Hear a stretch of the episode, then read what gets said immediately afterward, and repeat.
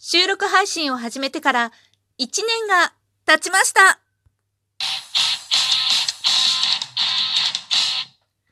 今日もなるようになるさ。こんにちは、アラフォー母ちゃんこと冬木玲です。この番組は私冬木玲が日々思うこと、本の朗読や感想など気ままに配信している雑多な番組です。はい。なんとね、昨日あたりにふと、あ、なんか最近1周年とかいろいろやってる人がいるなぁなんて思っててね。あれ自分もそろそろ1年経つんじゃないかと思って、今朝ね、自分の第1回目の配信の日付を確認してみました。そしたらね、4月15日となっていて、なんと昨日昨日？昨日だよね。昨日じゃんみたいな。まあ、確認した時は、もう日付が16日に変わっていた頃だったので、まあ、いっか、とりあえず、今日中になんか一本撮ろうかなって、せっかくだしね、とか思って、思っていて、まあ、こんな時間になってしまったんですけれども、1年前、とつとつと、この黄色い画面に向かって、この黄色がね、少しね、色が違った気がする。違った気がするんだけれども、若干、もうちょっと山吹色っぽい色だったんじゃないかな。この配信画面ね、今はもう、誰がどう見ても多分黄色と思うような色だと思うんですけれども、1年前のこの配信画面は、もう少し山吹色に近い色でした。多分ね。途中でね、あれ、色変わったなって思った記憶があるので、薄くなったなって思ったりはしたのでね。なので確か山吹色っぽい色だったと思います。この画面に向かってとつとつと喋り出したのが、あ、いや、もう1年前かって思うと、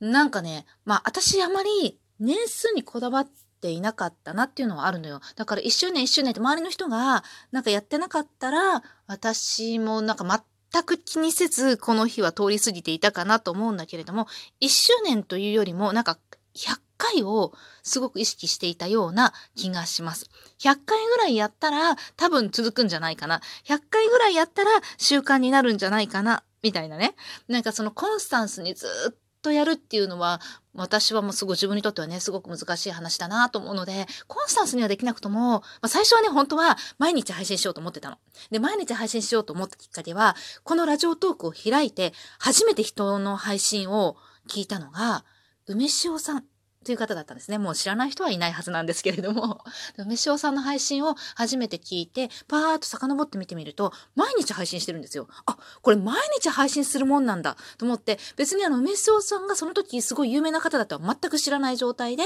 まあ、でも普通にパッと開いて、パッとあったものをパッと聞いてみたっていう、そのパッとあったものって大体ね、あの、いつでも配信されている方だったりとか、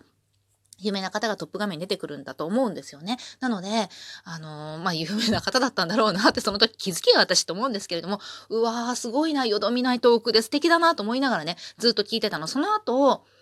1週間か2週間ぐらい、多分彼女の配信を聞いてたんじゃないかなと思うんですよね。で、それからまあ自分の声の仕事とかもいろいろ始めて、日々っていうか夜ね、こう聞いてた夜の時間が忙しくなって、あんまり聞けなくなってたんですけれども、今もたまにね、聞いていたりしますけれども、なんか落ち着く、なんだろうね、あのーあのテンポが落ち着くのかななんかよくわかんないですよ。癖になるっていう感じではないんだよね。癖になるっていう感じではないんだけれども、常にこう、あるものっていうか、常にこう、横にあるものみたいな感覚で、こう当たり前のように聞いてしまうような配信トークだなと思っていてね、不思議な、不思議な喋りですよね。こう中身もなんか日々の雑談で、まあ、雑談ってさ、こう私自分でやっててもすごい思うんだけれども、だんだんだんだんネタが尽きてくるの。最初は自分のこといろいろ喋る。人のことってあんまり喋れないじゃない？このなんか、まあ残っちゃうトークの中でね。なので、自分のことをこうペラペラペラペラ喋ってたら、まあ自分も人生だいぶ生きてるからさ、その生きてた過程のことをちょこちょこちょこちょこ喋ってれば、まあ尽きることはないんだろうな、なんて思うんだけれども、あんまりこうずっと喋り続けてると、もうこの1年も経ってるとね、あれ、今日何話そう？なんかもうないなネタっていうようなことが起こったりするんだけれども、彼女はそういうの多分ないんだろうな。ないのかな？ないんですか？なんてここで聞いても多分伝わらないから、いつかお手紙に書いてみるか？っていう感じでね、本当によどみなく次から次へとこう、なんだろうね、話がね、あっちこっち飛ぶんだけど、必ず終着駅があるのよ。それはすごいなっていう。私はこう飛ぶじゃない飛んだら飛んだままでしょ だから、なんか飛んで戻っていけよ私と思うんだけれども、飛んでる間にさ、最初喋ってたことも忘れてんのよ。だから なんか戻れないんだけれども、彼女はちゃんとこう、いろんなものが必ず関連して繋がってってこう発生していくのよね。で、枝がどんどんどんどんどんどんどんどん分かれていくんだけれども、ちゃんとなんか執着してるなって。で、それもなんか台本書かずにパーッと喋ってるって聞くから、すごいなーって。って思うんだよね。もう目指せそれみたいな感じだったと思うんだよね。は、始めた頃って、なんか、目指せと思ってはいなかったけれども、多分、多分思ってたと思う。あの、無意識にね、その、なんだろう、毎日配信しようって思ったのもそうだし、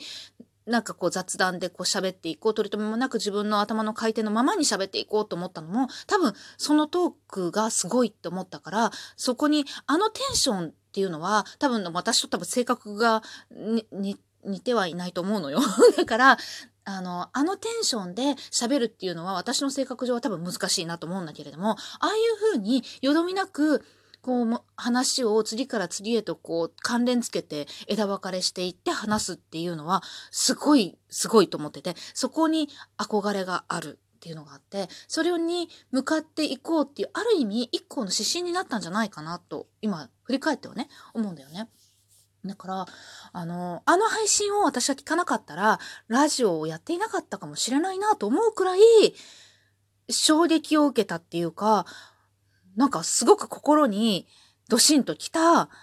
トークだったなって思ってます、飯尾さん。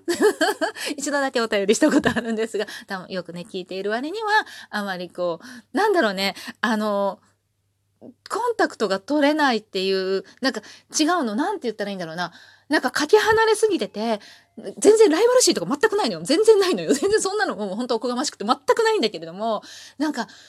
もうかけ離れすぎてて、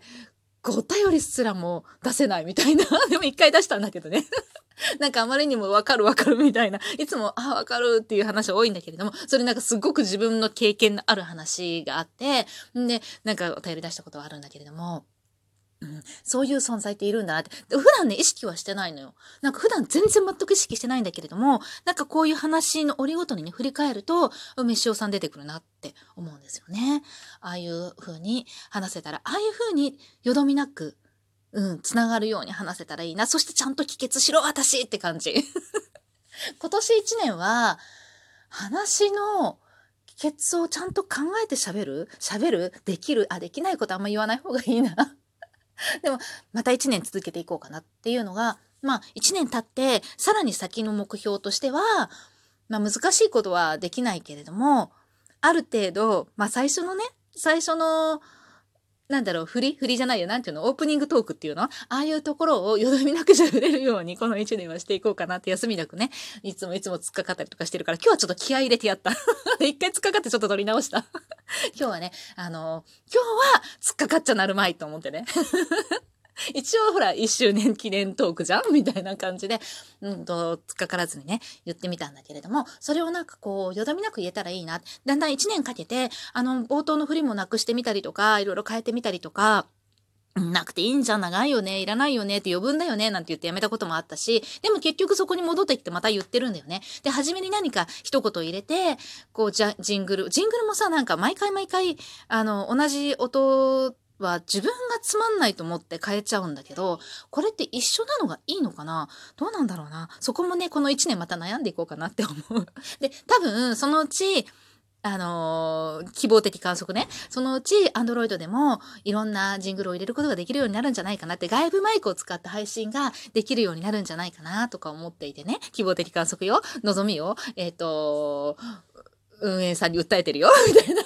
そういうことができるようになっていくんじゃないかなと思って、そしたら自分の気に入ったの音楽一つを、の今日もなるようになるさの前に入れてみるとか、まあそれと一緒に入れてみるとか、ジングルを自分で作ってみるとか、なんかそういうこといろいろしたいなとは思ってるんだよね。もう少し番組の形をこう整えていきたいな。一年かけて冒頭が少し整ってきたから、さらに一年かけて 番組の形が整っていけばいいな。うん。と思って、まあ、日々ね、試行錯誤しながら皆さんもやってると思うんですけれども、まあ、それとみんなのね、あのー、いろんな配信を聞きながら、まあ、いいとこ取りしてね、自分の、まあ、うんと、好みとか、自分の、まあ、発想もね、できれば入れたいな。私はね、そういう想像力が本当に足りなくてね、そこを磨きたいなとも思うんだけれどもね、そういうのをいろいろ入れつつ、こう、番組の形をね、大まかなフレームを整えていきたいかなって思います。あら、おかえり。子供が帰ってきました。一番下の子のね、ただいま、未だにね、あ、おかえり。お姉ちゃんも帰ってきました。というわけでね、久しぶりに、初めてかな、ちょっと子供のね、こういう声が入ってしまったのは、まあ、それもありっていうことでね、4人の育児をしております。アラフォー母ちゃんです。アラフォーって言えなくなっていったね。どうしようか。永遠のアラフォー母ちゃんです。なんてことにしていこうかなと思っています。心はね、今日ね、そういえばツイッターの方でね、精神年齢を測るなんかクイズみたいなのがあってね、みんながやってたので面白いなと思って私もやってみたら、精神年齢33歳と出ました。というわけでね、10年若いんだ、若いんだっていうか幼いんだって感じなんだけれども。なのでね、まあ、永遠のアラフォー母ちゃんということでね、やっていきたいかなと思っています。少しずつ、体裁を整えて。で、1年、結構、私さ、時が流れるのがすごい早いな、早いなってよく、折々でね、話やってると思うんだけれども、1年を、ラジオトークの1年を振り返ってみると、結構長かったなぁと思って、こんなに1年を長いなと思ったのはすごく久しぶりだなと思っていて、それだけ多分いろんなことしたんだなと思うんですよ。このラジオトークの中で試行錯誤をいっぱいして、ああしよう、こうしようとか、こうであったらいいかな、こんな風にしたらいいかなとか、いろんな配信を聞いていろんなことを学んだりとかして、多分盛りだくさんな1年だったんだと思うの、このラジオトークに関してね。だから、ラジオトークを振り返った時に1年がすごく長かったなって思ったんだなと思うので、まあ現実のね、あのー、生活の中でもね、そういうふうにして1年が長いなと振り返った時に長かったなと感じるような1年をこれからは過ごしていきたい。というわけでね、今日も最後まで聞いていただきありがとうございました。またね。